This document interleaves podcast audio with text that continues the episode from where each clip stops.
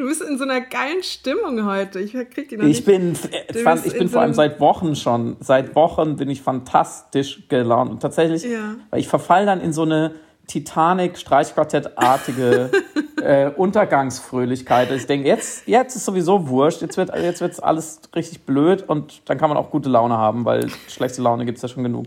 Das ist tatsächlich vielleicht auch ein perfekter Einstieg in Piratensender Powerplay. Das Gespräch am Ende der Woche mit Samira El-Wasil und Friedemann Karik.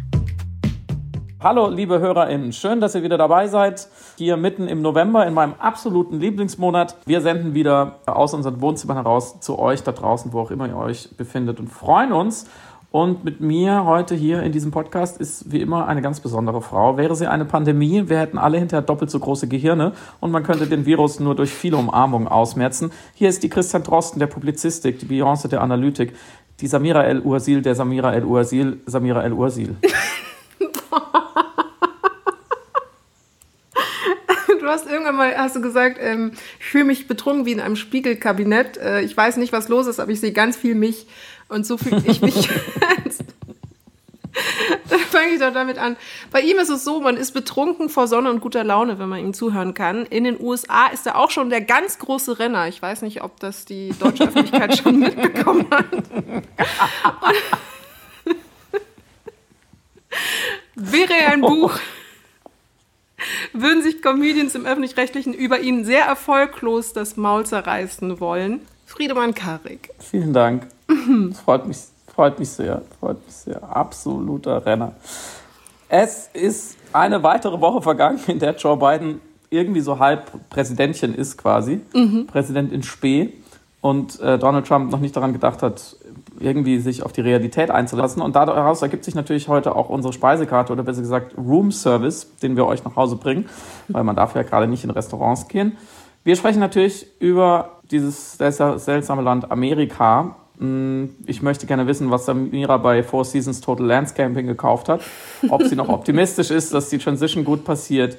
Wir wiederholen so ein kleines bisschen die Frage von letzter Woche. Wieso haben die den noch gewählt, massenhaft? Wo genau verläuft diese tiefe Spaltung, von denen alle reden. Und was kann man davon nach Deutschland übertragen? Was besprechen wir noch, Samir? Anschließend an die Frage, warum wählen Sie den überhaupt? Vielleicht auch allgemein die Überlegung, was es eigentlich bedeutet, erstens Demokratien und Wahlen zu haben in einer Post-Truth-Wirklichkeit, in der es offenbar so etwas wie unterschiedliche Wirklichkeiten für unterschiedliche Individuen zu geben scheint, wie wir damit umgehen können, wie damit überhaupt Gesellschaftsveränderungen machbar sind, wenn äh, jeder eine eigene Vision der Realität hat.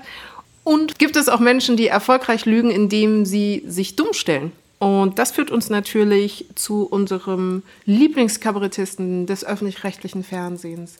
Der Mann, Sag seinen Namen nicht. Ich sag ihn einfach nicht. Wir nennen ihn einfach den Kabarettisten. Wenn er ja. Alice Hersters einfach die Frau nennt, dann nennen wir ihn den Kabarettisten. Den Kabarettisten, der sich schon an anderen gesellschaftlichen Gruppen sehr erfolglos versucht hat, humoristisch die Zähne auszubeißen, hat auch schon jetzt diese Woche wieder für ein bisschen Lärm in den sozialen Medien gesorgt.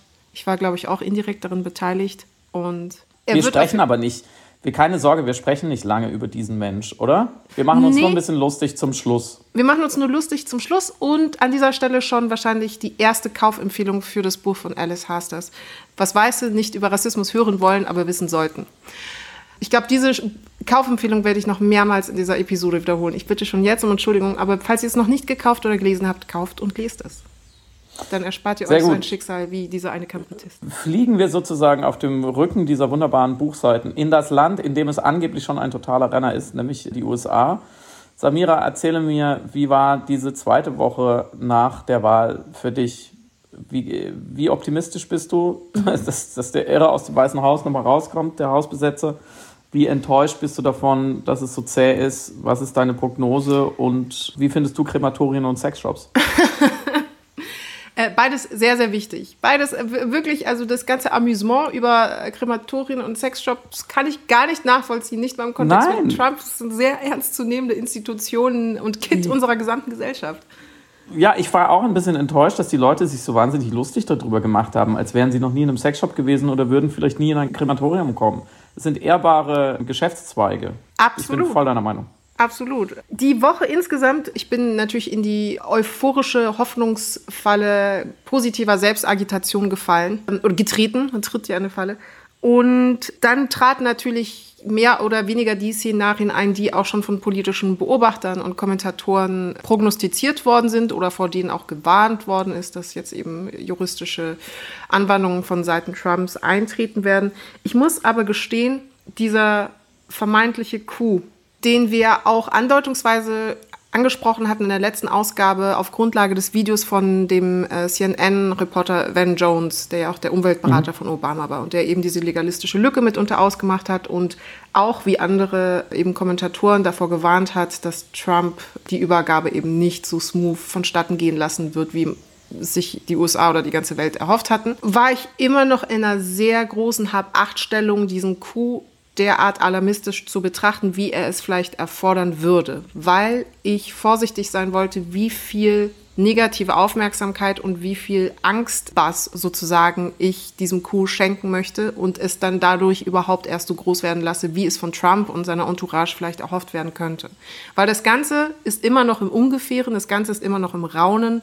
Da war vor allem diese Rede von Pompeo oder dieser kurze Einwurf von Pompeo sehr interessant, der ja mit einem Grinsen und einem spitzbübischen Lächeln, nachdem er es gesagt hatte, meinte, es wird eine ganz normale Übergabe geben zur zweiten Amtszeit von. Trump. Mhm. Und das war der Satz, der natürlich wie so ein, wie so ein Corpus Delicti plötzlich dann in den politischen mhm. Diskurs reinkam und geteilt und äh, auch alarmistisch eben behandelt worden ist und kritisiert worden ist und es wurde gesagt, das ist der Beweis, die wollen jetzt diesen Coup machen. Und ich habe gemerkt, dass ich die ganze Zeit einfach nur vorsichtig sein wollte. Vorsichtig in ein extremes Gefühl gehen zu wollen und etwas für wahr zu erachten, was eben vielleicht noch gerade große Illusion, magische Inszenierung, theatralische Selbstdarstellung ist, um einfach kein guter Verlierer sein zu müssen.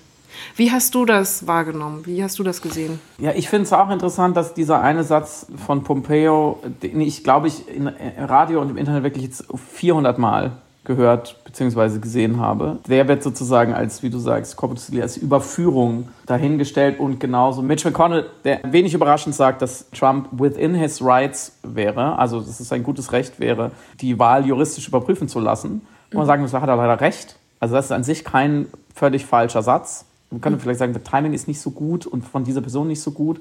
Aber wenn es andersrum gelaufen wäre, müsste man auch sagen, Joe Biden hätte auch das Recht gehabt, die Wahl juristisch überprüfen zu lassen. Die Frage ist natürlich dann, wie.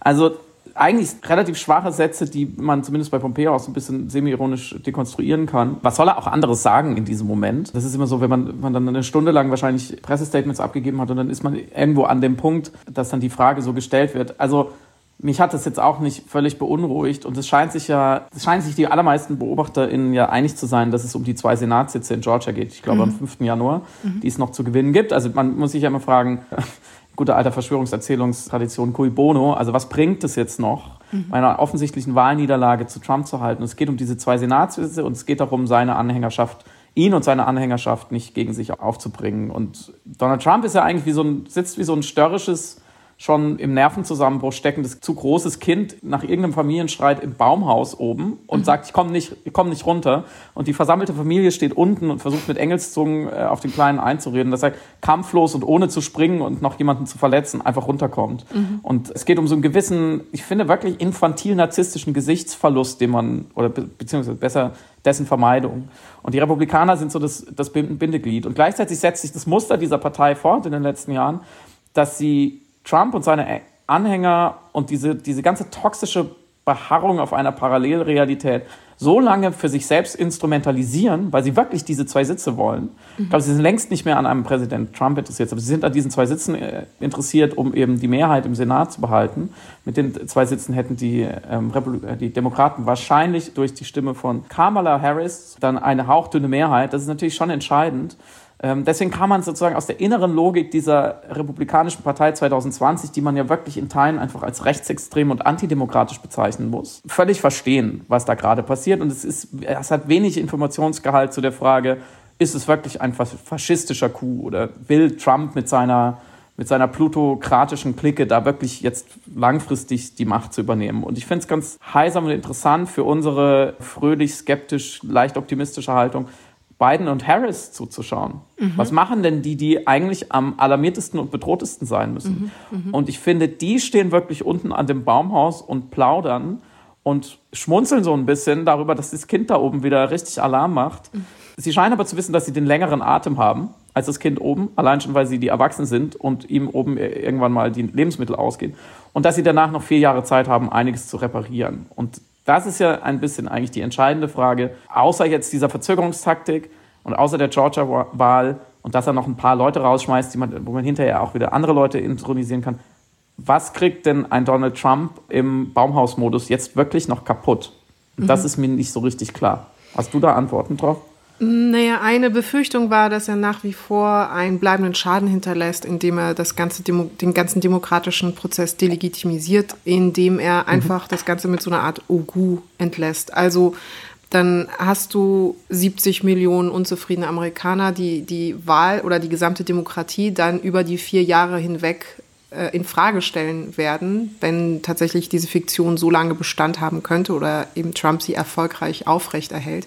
Weil du weißt natürlich auch nicht, wie er sich dann kommunikativ in sozialen Netzwerken, in den Medien äh, verhält, nachdem dann die, seine Amtszeit endgültig vorüber ist. Also er hört ja nicht auf, Trump zu sein, nur weil er aufhört, Präsident der Vereinigten Staaten zu sein.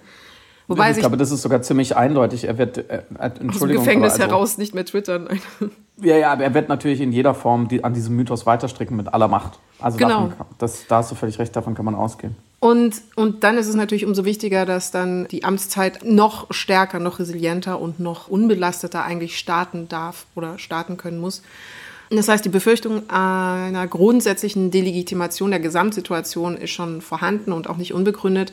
Ich weiß aber nicht, ob es tatsächlich pragmatisch oder konkret dann Einfluss nimmt auf den demokratischen Prozess oder überhaupt mhm. auf Entscheidungsfindung. Das tut es der ja schlussendlich nicht. Also Biden muss dann nicht um seine Beliebtheitswerte umso mehr kämpfen. Dann ist das einfach so, dass es nach wie vor eben 70 Millionen Fans gibt, die dann noch, äh, oder weniger, die dann dem alten Präsidenten hinterher waren. So war es ja mit Obama schlussendlich auch ein bisschen. Also ja, haben wir auch getan. Exakt.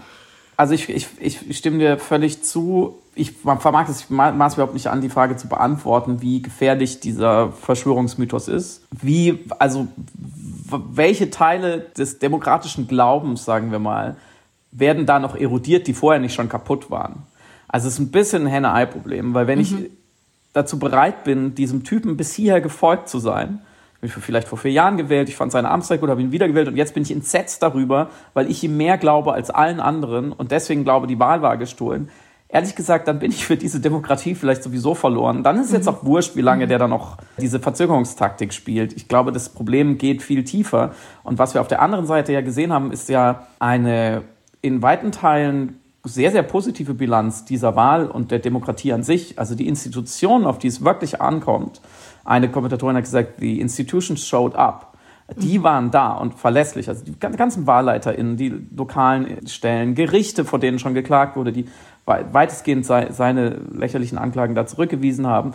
Also alle, die wirklich diesen Prozess zum Laufen bringen, nicht das ganze Rauschen drumherum, sondern die diese Wahl organisiert haben, haben funktioniert, so gut wie noch nie, sagen viele. Es war eine so sichere, so ruhige Wahl wie noch nie, vielleicht gerade weil vorher so ein großes Störfeuer war.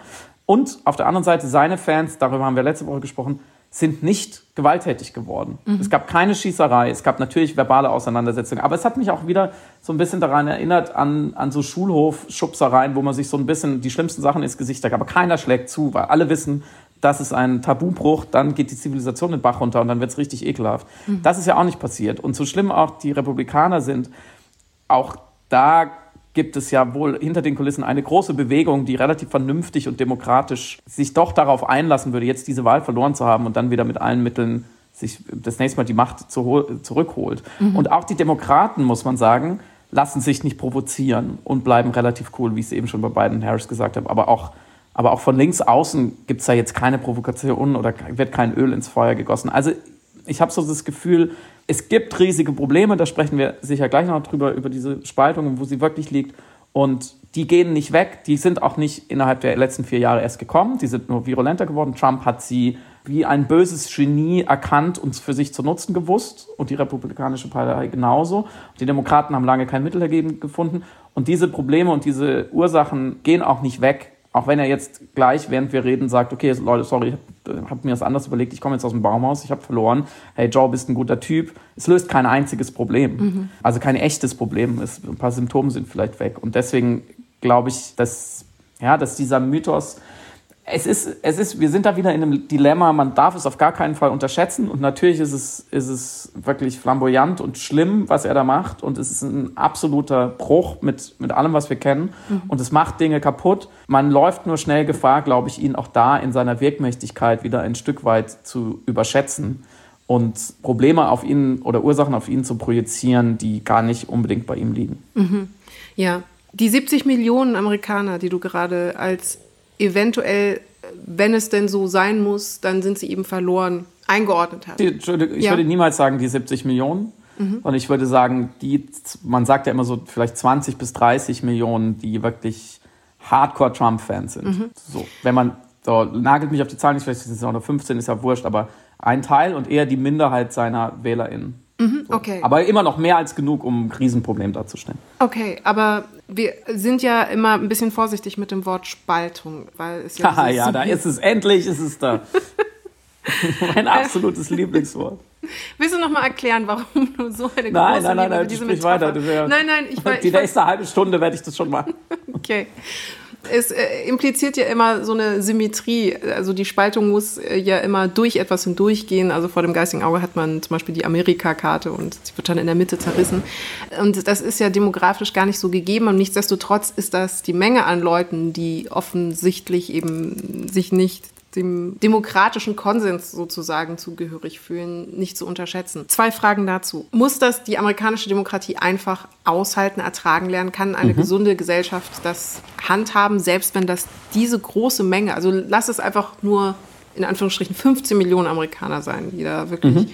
Äh, sehr extrem sind unterwegs. Wie lässt man die auch auf einem Baumhaus oder versucht man die auch ganz vorsichtig wieder mit irgendwelchen politischen Angeboten und einer anderen Ansprache irgendwie zurückzuholen? Oder ist das einfach so? Nehmen wir das so hin? Und ist überhaupt diese Spaltung gegeben, von der alle sprechen? Also, mhm. das sind meine beiden Fragen an dich. Ich glaub, du stellst exakt genau die richtigen Fragen, weil um zu beantworten, was man tun sollte, also mhm. wie kümmert man sich um die, muss man, glaube ich, genau die, die zweite Frage zuerst beantworten, nämlich was ist das genau für eine Spaltung? Inwieweit mhm. unterscheiden die sich wirklich vom Rest?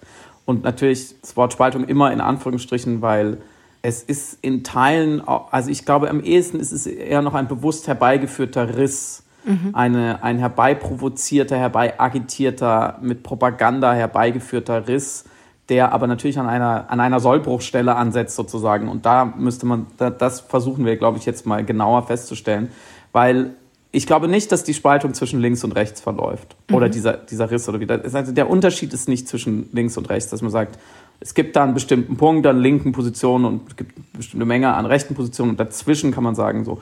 Und weil, wie du ja eben schon gesagt hast, was in dieser Spaltung steckt, ist ja was Unüberbrückbares. Und Polar oder Polarisierung sagt man immer, Pole sind an zwei ganz entgegengesetzten Enden des Spektrums. Mhm. Das heißt, jetzt mal auf Meinungsforschung bezogen, wenn man das mal empirisch messen wollen würde, dann müsste man ja fragen, simples Beispiel, sollten wir mehr Flüchtlinge, mehr Migration zulassen, was eine, was eine quantitative Frage ist. So, wir lassen jetzt, jedes Jahr kommen bei uns x Leute an, sollen wir da, soll es mehr oder weniger sein? Dann müsste es ja, damit es eine echte Spaltung oder eine Polarisierung ist, ja nur Leute geben, die sagen, ja, wir müssen viel mehr reinlassen, ist super, wollen wir. Mhm. Und nur Leute geben, die sagen, auf gar keinen Fall sofort die Grenzen komplett zu.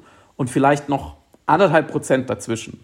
Aber also eine, eine Kurve, die links ein Maximum hat und rechts ein Maximum hat und in der Mitte einen Tiefpunkt und gegen Null geht. Mhm. Und das sehen wir aber bei keiner einzigen Einstellung. Bitte, liebe HörerInnen, schickt mir eine Umfrage, in der ordentlich abgefragt wurde, in Deutschland oder in den USA, wo es nur zwei Extrempositionen gibt, rein quantitativ, und sagen wir, sich 90 Prozent der Menschen auf diese Extremposition verteilen. Es gibt es in der Realität einfach nicht. Und da kann man jetzt lange darüber diskutieren, warum. So, aber es gibt es, kann, man kann es empirisch nicht abbilden. Und so kann man es auch schwer mit linken oder rechten Positionen abbilden. Man kann sehen, ähm, da gibt es ja auch sehr gute Studien dazu, dass eine republikanische Partei sehr stark nach rechts gedriftet ist. So, aber trotzdem gibt es ja das, das Sahnige dazwischen immer noch. Und es gibt auch noch Leute, die der dieser Meinung sind. Und genauso, wenn man es verfeinert, ich glaube auch progressive auf der einen Seite und Retopisten auf der anderen Seite, also vor versus zurück, mhm. irgendwie so Yes We Can gegen Make America Great Again, wenn das will, Das funktioniert vielleicht schon eher, weil es sich auch besser gerade in den politischen Lagern und in den Vertretern, Vertreterinnen abbildet, wenn man vielleicht Obama gegen Trump oder so stellt. Funktioniert aber, glaube ich, auch nicht so. Da gibt es so viel noch dazwischen, links und rechts. Und ich glaube, was am ehesten funktioniert, ist eine Unterteilung in eine wahrheitsorientierte Realitätskonstruktion mhm. und eine Fabrikation von mhm. Realität. Und zwar eine Fabrikation, die sich um ihre Fabrikation nicht mehr schert. Also Leute, die wirklich versuchen, die Realität irgendwie halbwegs wahrhaftig wahrzunehmen und daraus dann eine politische Meinung abzuleiten und Leute, denen das völlig egal ist und die deswegen auch so empfänglich sind. Und dann müsste man eben wieder fragen, was sind die Ursachen jeweils dafür, dass jemand sich in die eine oder in die andere Richtung bewegt. Und wichtig finde ich daran auch die Dynamik der letzten Jahre, das haben wir auch letzte Woche schon besprochen, dass ich glaube, dass man schon belegen kann, dass wenn man diese Einteilung vornehmen möchte, dass diese zweite Seite, diese Fabrikationsseite wächst, beziehungsweise viel, viel aktivierter wird, beziehungsweise gewisse Leute, die vielleicht so, noch so ein bisschen ambivalent sind, auf die eine Seite rüberfallen. Und das ist eben spätestens seit der Tea Party so, so erste große Verschwörungserzählung gegen Obama, wie die Birther-Theorie, dass er gar nicht in den USA geboren ist, deswegen nicht Präsident werden kann, jeglicher Grundlage entbehrt. Und Trump ist dann sozusagen der Champion dessen. Aber an der Stelle würde ich natürlich gerne wissen, folgst du dem einigermaßen mhm. oder glaubst mhm. du, diese Einteilung ist Quatsch? Nein, nein, im Gegenteil. Ich finde das höchst spannend, weil es natürlich auch herausfordert, wie wir mit Demografien oder wie soll ich sagen, mit der Untersuchung von Wahlverhalten im Allgemeinen umgehen, die über rein demografische oder identitätspolitische Marker hinausgehen oder auch eben politische Einstellungen. Mhm. Das sind ja so die gängigen Matrizen sozusagen, auf denen wir Wählerverhalten verorten. Und deswegen entstehen dann so Cluster wie alt versus jung, äh, genau, mhm. reaktionär versus, versus progressiv, Sozialdemokraten versus Liberale, ökonomisch so denken versus anders denken, Klimawandelleugner und Klimawandelbefürworter, Quatsch, Klimawandelleugner und die, die sich für den Klimaschutz einsetzen, sagen wir so. Und mhm. was, glaube ich, immer ausbleibt, ist so eine intelligente Verklasterung sozusagen all dieser Ebenen, die bedingen, dass die Menschen nicht nur unterschiedlich alt sind oder verschiedene äh, Herkünfte haben oder äh, verschiedenes ökonomisches Einkommen haben, sondern mhm verschiedene Lebensrealitäten aufeinandertreffen, die für diese Person ja dann tatsächlich ihre Lebenswirklichkeit sind in dem Moment. Sprich, Menschen, die zum Beispiel anfällig, anfälliger sind für Realitätskonstruktionen sozusagen oder Wirklichkeitskonstruktionen, die attraktiver sind an den Fakten vorbei als faktisch wahre Wirklichkeitskonstruktionen, mhm. Sind anfälliger eben für diese Konstruktionen, weil die kompatibler sind mit ihren eigenen Lebenswirklichkeiten. Mhm. Also sie mhm äh, sie empfinden das ja nicht als falsch. Sie sagen, das ist eine alternative Wirklichkeit oder ein alternative fact, was eigentlich eines der genialsten Wort, leider der genialsten mhm. Ausdrücke ist, die geprägt worden sind in der Trump-Präsidentschaft von Kellyanne Conway weil sie genau verstanden hat, was sie damit eigentlich zum Ausdruck bringt. Sie sagt eben, es gibt keine Fakten, also ja klar, es gibt Fakten, aber es gibt eben auch alternative Fakten und jeder Bürger sollte das Recht haben, mündig, individuell selber darüber entscheiden zu können, was für ihn zutreffend ist. Das ist ja natürlich auch ein sehr individualistisches Denken oder Wahrnehmung von Wahrheit. Also man nimmt sich das Angebot einfach an und eignet es sich an und ermächtigt sich der Wirklichkeit, je nachdem, wie gut es einem selber schlussendlich tut oder wie kompatibel es mit einer eigenen Weltsicht ist. Und das macht man nicht in der Annahme, dass man glaubt, jetzt eine Lüge zu akzeptieren, obwohl es eine Lüge ist. Das ist ja der ja. springende Punkt. Dieser Akt der Ermächtigung einer falschen Wirklichkeit ist ja keine Selbsttäuschung in dem Moment. Und das führt aber uns zur Frage, ob eben diese Spaltungen, die wir ausmachen, einfach wir hier feststellen, dass es einen Konflikt unterschiedlicher Lebenswirklichkeiten gibt. Und ich will äh, an dieser Stelle einen ganz lieben Gruß rausschicken. Ich weiß, das ist der Horror, aber es passt gerade so gut an den Podcast lakonisch. Okay. Du hast schon eine Buchempfehlung abgegeben, jetzt kommt der Gruß. Du darfst nachher noch ein Lied singen. fand es so gut. Ja, okay, Challenge accepted. Ich habe gestern in dem Podcast von Lakonisch Elegant ganz äh, großartig ähm, sprechen dürfen mit Kai Kupferschmidt, Wissenschaftsjournalist. Journalist, ja. Total cool. Also war richtig angenehmes Gespräch. Ich habe wahnsinnig viel gelernt und Christine Watti zusammen und Johannes Nichelmann. Und der hat, also ich glaube, das war so halb im Spiel Spaßgedanke, aber ich fand die Idee ganz grandios und bin seitdem so gestern ein bisschen an, angezündet. Deswegen eine NGO, also er will eine NGO starten, die versucht, Shared Realities wieder zusammenzubringen. Das ist die Herausforderung. Mhm. Ich habe mich dann gefragt, wie würde man das konkret angehen? Also wie schafft man es, Menschen, die verschiedene Lebenswirklichkeiten haben, für die verschiedene Wahrnehmungen der Realität attraktiver sind als andere, wieder auf einen selben gemeinsamen Nenner der Wirklichkeitswahrnehmung zu bringen ohne dass sich jemand übervorteilt oder hintergangen fühlt oder das Gefühl hat, bei diesem gleichen Nenner der Wirklichkeit zu verlieren. Mhm. Und ich kam auf keine Antwort, ich kam auf keine, keine Lösung. Also wie kriegst du das hin, dass Menschen, die in, aufgrund ihrer Wirklichkeitskonstruktion an ihren Privilegien festhalten wollen, also nicht nur mhm. es aktiv entscheiden, sondern glauben, dass auch ihr Überleben davon abhängig ist, dass sie ein Angebot von Trump eher ab annehmen als eben äh, von einem beiden, dazu zu bringen, die Transferleistung quasi hinzukriegen, trotz eines eigenen Nachteils, der ihnen dadurch vermeintlich entsteht, mhm. eine andere Wirklichkeitskonstruktion anzunehmen und anzuerkennen. Ich hatte keine Antwort. Ich dachte, ich, wäre ich an ihrer Stelle, würde ich vermutlich ganz genau so die Dinge wahrnehmen, handhaben, kommunizieren, wählen, entscheiden, wie, äh, wie sie es tun. Was ist da die Lösung? Wie vereint man die Wirklichkeiten? Ich glaube, ich traue es mich kaum zu sagen, weil ich finde es, ich finde es super, es zu versuchen. Ich glaube, es geht nicht.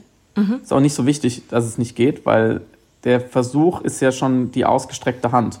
Ja. Und zwar nicht nur, um sich die Hand zu schütteln, sondern gemeinsam was zu, zu bauen, in dem Fall eine Realität. Und selbst wenn man das Projekt bauen dann nicht hinkriegt, aus von dir schon geschilderten Gründen, dann hat man trotzdem schon sehr viel erreicht. Weil in, de, in, in der Zeit, wo man sich die Hand schüttelt und versucht, gemeinsam was zu bauen, kann man sich nicht hauen, um mal in diesem Bild zu bleiben. Okay. Und ich würde dir in allem zustimmen, und das weißt du ja auch, weil wir da schon öfters drüber gesprochen haben. Ich würde einen Begriff gerne, mit einem Begriff gerne nochmal hantieren, weil du Lebensrealitäten oder Lebenswirklichkeiten gesagt hast. Mhm. Ich glaube, diese Lebensumstände, könnte man auch sagen, mhm. die sind ein Teil dessen und ganz wichtig, weil wenn ich, um in den USA zu bleiben, in Texas auf dem Land lebe und habe ich natürlich ganz andere Umstände und auch natürlich eine andere Brille, eine ganz andere Szenerie, durch die ich auf eine politische Realität und Programmatik schaue, als wenn ich in New York, in, in Brooklyn lebe. Also, um jetzt mal die plattesten Beispiele zu bringen.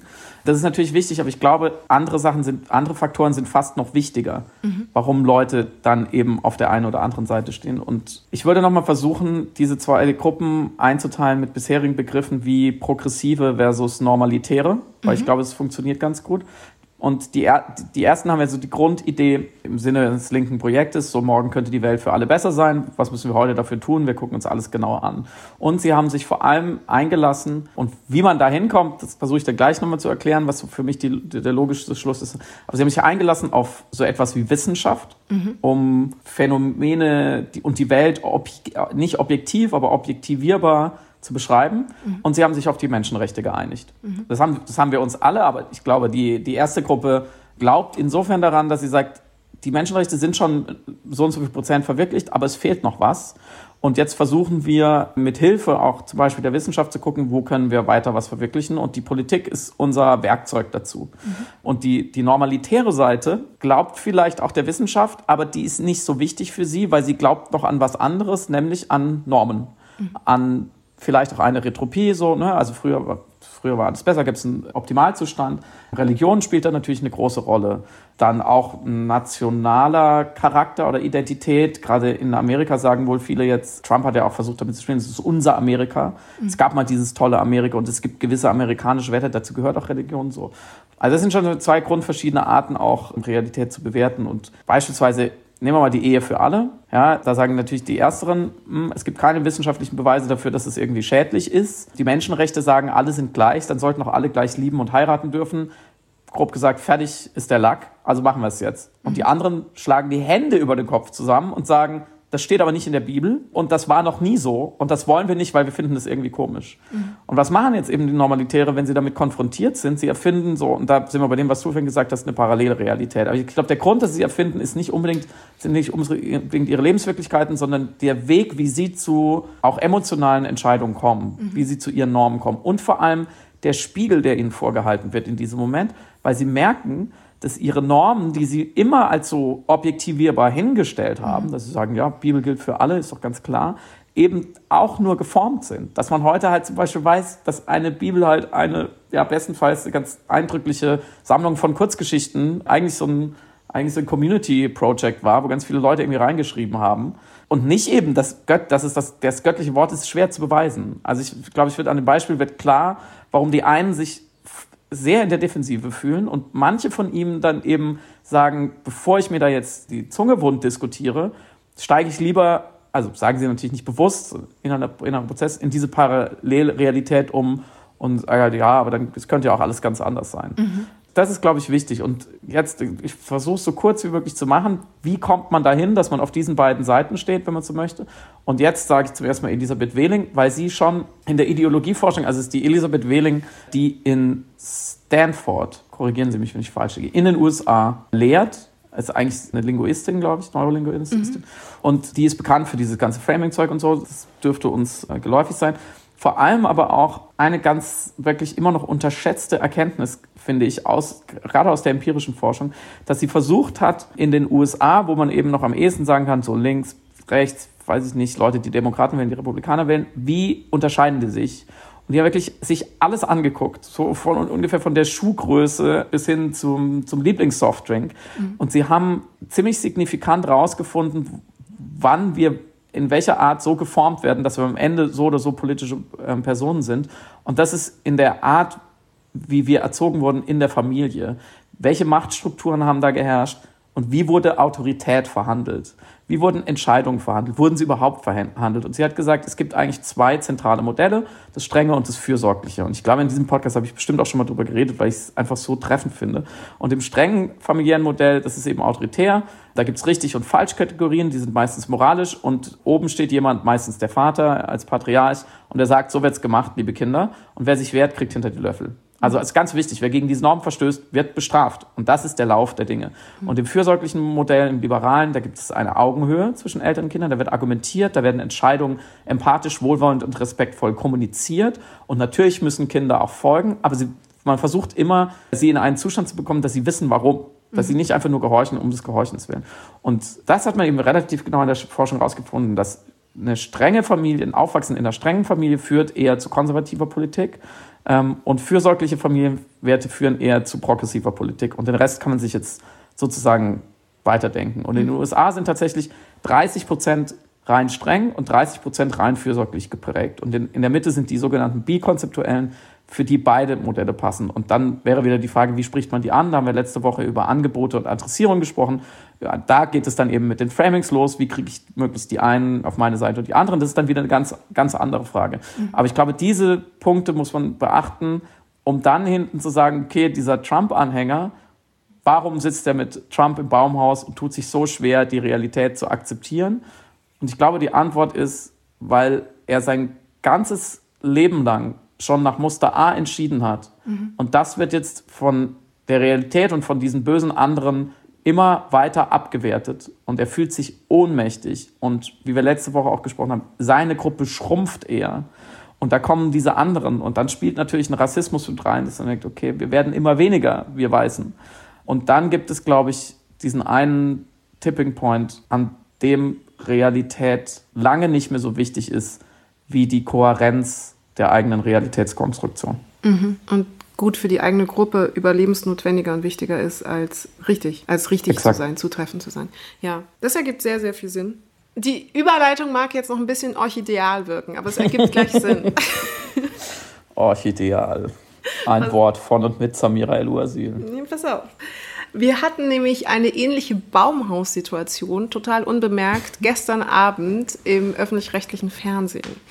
Da hat nämlich ein Kabarettist ein sehr, sehr gutes Buch, das ich an dieser Stelle nochmal empfehlen möchte, von Alice Hersters äh, namens Was weiß über Rassismus nicht hören wollen, aber wissen sollten, versucht zu kritisieren. Und wir werden das gleich dekonstruieren, weil das, ich, ich habe es äh, vor der Aufzeichnung Friedemann schon äh, per Sprachnachricht gesagt, it's a gift that keeps on giving. Je länger man sich genau dekonstruierenderweise anhört, was er da alles gesagt hat, desto lustiger wird es. Aber ein entscheidender Punkt war, und dann können wir nämlich gleich den Bogen schlagen zu den USA, dass er versucht hat, in seiner Argumentation das Konzept von Reverse Racism unterzubringen. Also die Idee, dass es gegen Weiße genauso einen Rassismus geben kann, so wie es ihn gegen Schwarze gibt. Und auch das ist natürlich so eine Fehlerzählung, die auf Grundlage verschiedener Uninformiertheit stattfindet oder nicht äh, sich mit dem Thema auseinandergesetzt haben wollen, aber auch, wie du es vornehmlich gesagt hattest, auf einer Festsetzung auf etwas, das man als universalistischen Wert dachte, festgelegt mhm. zu haben, nämlich alle Menschen sind gleich und dementsprechend ist jede Form von Diskriminierung eines weißen Menschen aufgrund einer sozial konstruierten Hautfarbe eine Form von Rassismus und das ist insofern in der Logik eines Menschen, der so argumentiert, zutreffend, weil er sagt, ich bin noch auf der Seite des Universalistischen. Also man darf quasi Menschen nicht auf Grundlage einer Hautfarbe irgendwie in irgendeiner Form mhm. anders behandeln. Und das äh, knüpft nämlich so genau an das an, was du gesagt hattest. Also auch eben dann religiöse äh, Erklärungen oder äh, wertebasierte Erklärungen, die aber eben auf Fehlinformationen basieren, funktionieren so. Mhm. Und das ist auch eine Fehlerzählung, die er dankend angenommen hat, weil das natürlich anknüpft an seine eigenen Privilegien und schlussendlich ihn auch von der Verantwortung befreit, sich selbst diesbezüglich ändern zu müssen. Aber es basiert natürlich auf ganz großer Ignoranz. Und jetzt gehen wir nämlich auf diese einzelnen Sätze ein, die mhm. so wichtig sind. Der Kabarettist fängt damit an, dass er in seiner Show ähm, beschreibt, dass er am Flughafen ein Buch gesehen hatte, nämlich das von Alice.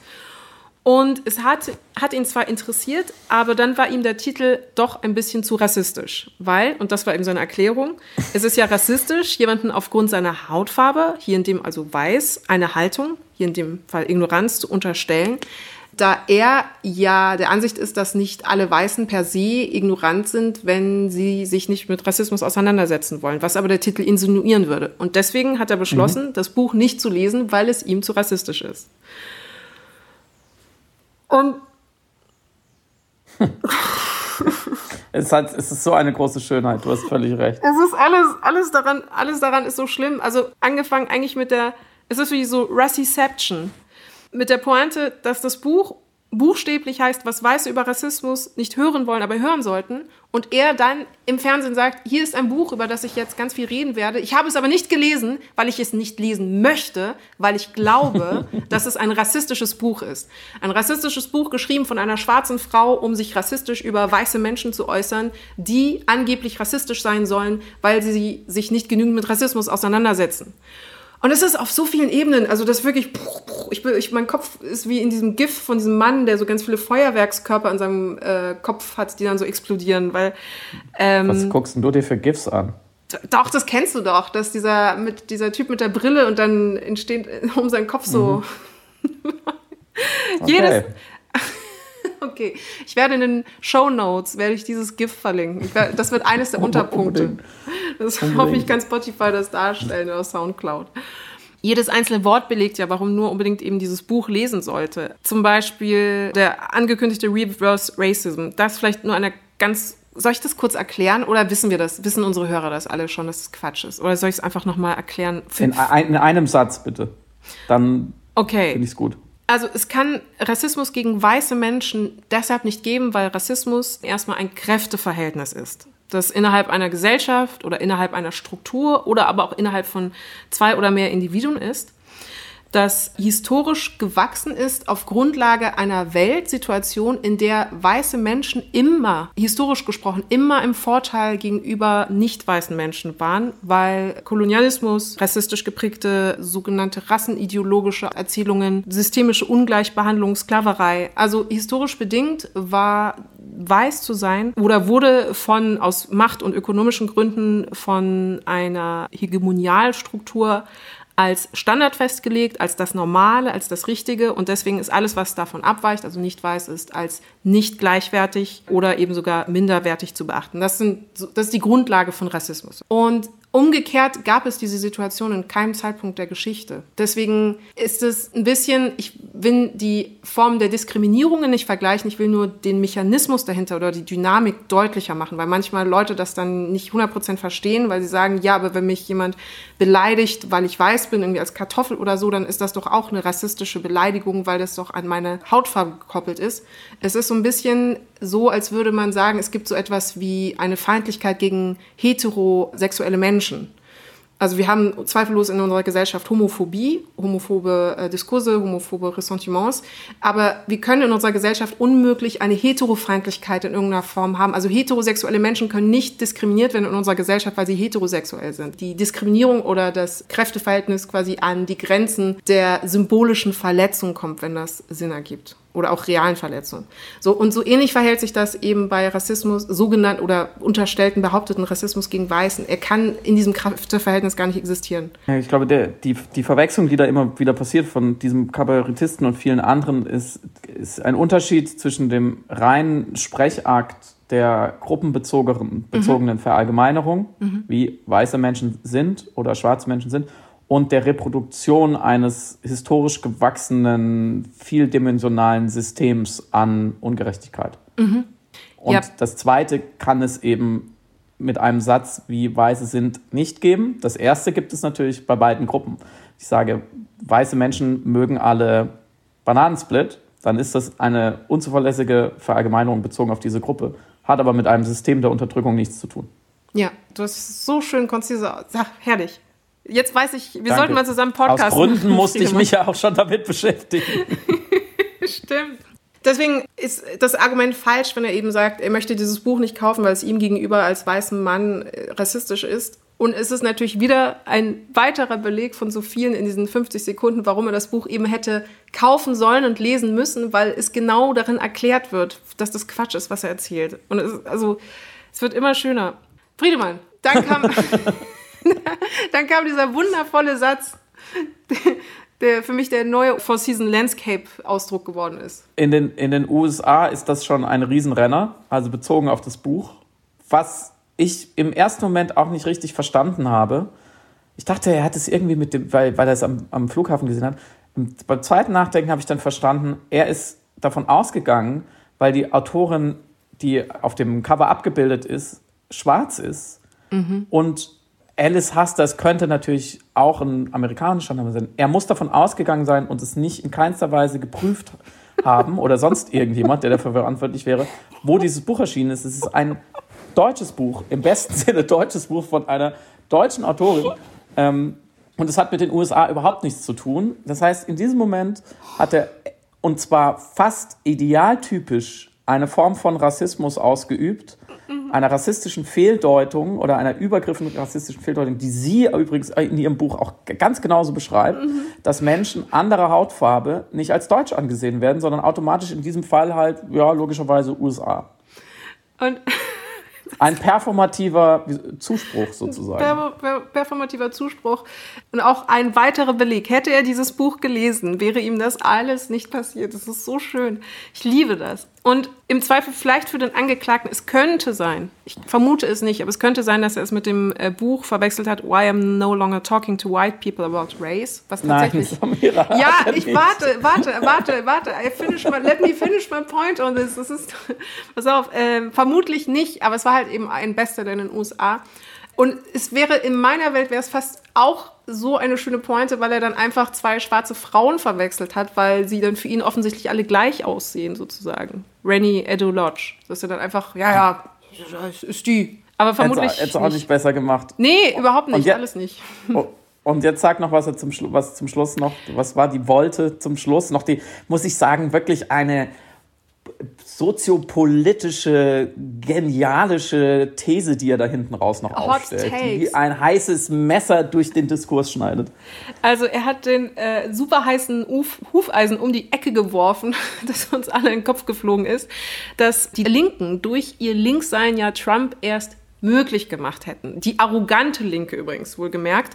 Und Alice Asters ist ja dann offensichtlich auch eben in seinem Monolog ja mitgemeint als arrogante Linke, weil, halte ich fest, Friedemann, diese arroganten Linken in ihrem Kampf um Gleichberechtigung und in ihrem Kampf gegen Rassismus und in ihrem Kampf für eine progressivere Gesellschaft eben in Wirklichkeit die diskriminierenden Rassisten sind. So nämlich. Die sind nämlich schuld an Trump. Im Grunde genommen ist Alice Asters ganz alleine schuld an Trump mit ihrem mit ihrem super erfolgreichen amerikanischen Bestsellerbuch.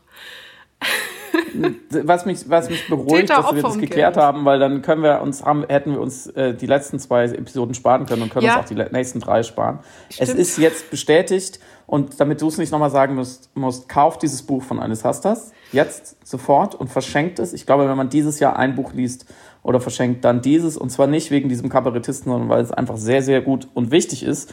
Ich darf noch zwei Wörter sagen zum Schluss über diese intellektuelle Selbstkastration, die da aus einem gewissen Milieu inzwischen ja zu einem Geschäftsmodell geworden ist, von weißen Publizisten, würde ich jetzt mal sagen, um ihn damit dazu zu, zu, zu zählen. Dieses offensive Dummstellen hat sich der Kabarettist ja auch nur von Martenstein, Fleischhauer und anderen abgeschaut. Das ist nicht neu. In dem Fall weiß ich gar nicht so genau, ob er wirklich so wenig nachgedacht hat, wirklich so doof ist oder es einfach dachte, es ist aber ein gut, es sind gute 50 Sekunden, läuft, muss ich auch nicht weiter nachgucken. Und dann wäre natürlich die Frage im Sinne dieser Episode, ist diese offensive Doofheit schon an der Grenze zur Lüge? Äh, mhm. Überschreitet es sozusagen schon das, den manipulativen Moment, was ja die Lüge konstituiert?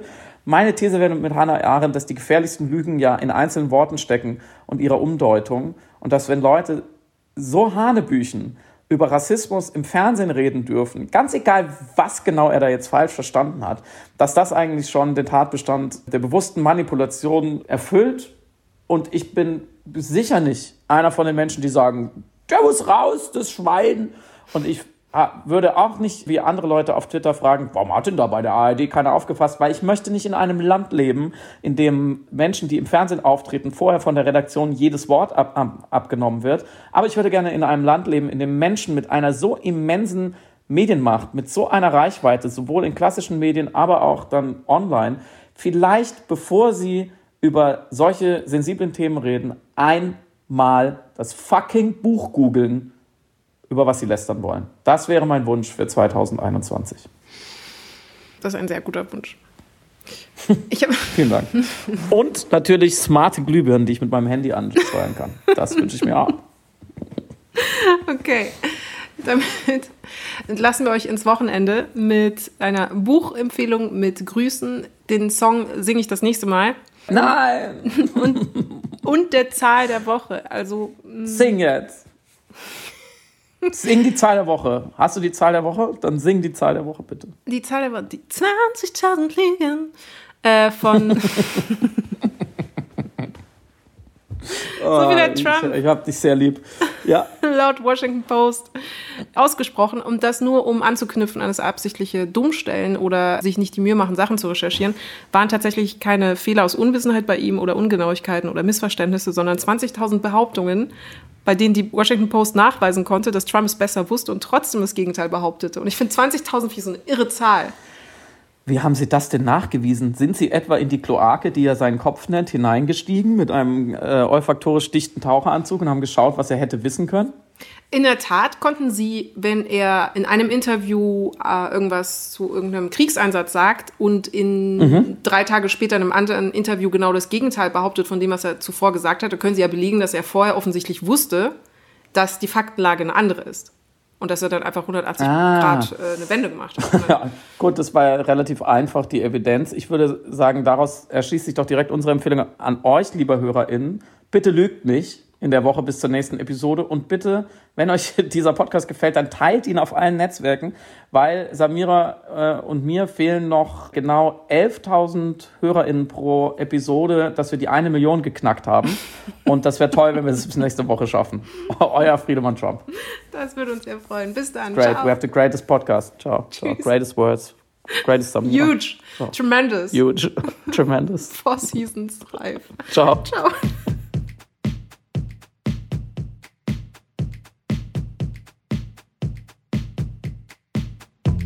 Hörst Piratensender Powerplay. Das Gespräch am Ende der Woche mit Samira El-Wasil und Friedemann Karik. Ich habe alles delivered, was ich wollte, Samira. Ich bin durch. Ich will ins Wochenende. Ich will Whisky und Bananensplit. Okay. Und ich will mit meiner App will ich meine Lampen fernsteuern. Das ist alles, was ich noch will von dieser Woche. Abonniere diesen Podcast überall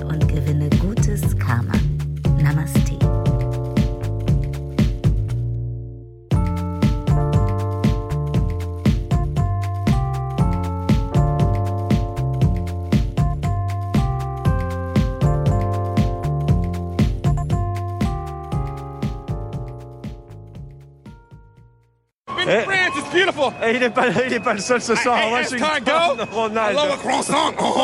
I love an omelette du fromage.